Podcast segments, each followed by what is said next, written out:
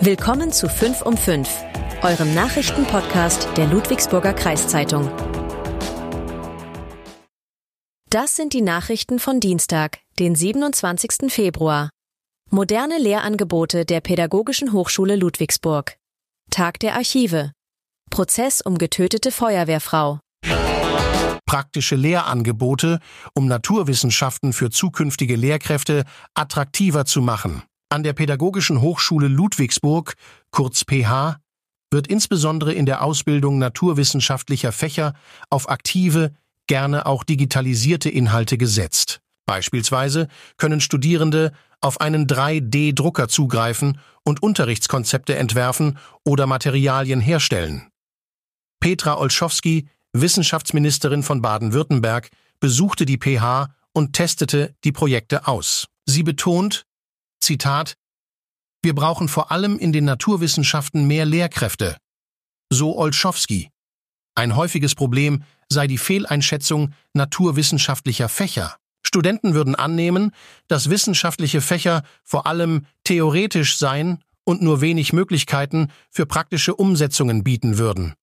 Die PH-Projekte würden das Gegenteil beweisen, so Olschowski. Außerdem würden die Projekte Inspiration für den späteren Schulalltag liefern. Tag der Archive. Am 2. März präsentieren sich die Archive der Bundesrepublik mit verschiedenen Programmpunkten. Auch die Ludwigsburger Archive sind dabei.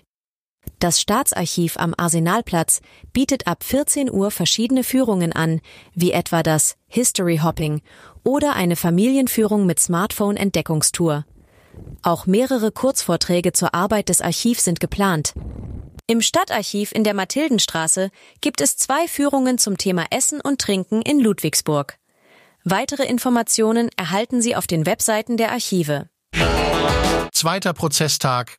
Im Fall der getöteten Marbacher Feuerwehrfrau.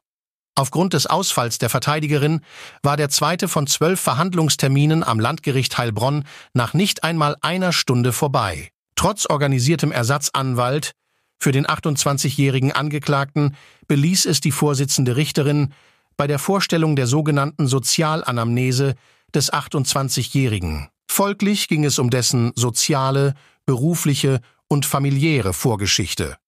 Vorgestellt durch den psychiatrischen Gutachter Thomas Heinrich, der mit dem Angeklagten vorab über betreffende Themen gesprochen hatte. Am Dienstag den 5. März geht der Prozess am Landgericht Heilbronn um 9 Uhr weiter. Angeklagt ist der 28-Jährige wegen Totschlags an seiner Ehefrau und 38 versuchten Morden, denn Anfang August soll der Ehemann zuerst seine Frau ermordet und anschließend durch einen von ihm herbeigeführten Hausbrand versucht haben, zu vertuschen. Das Ehepaar lebte in einem Mehrfamilienhaus mit 38 Bewohnern.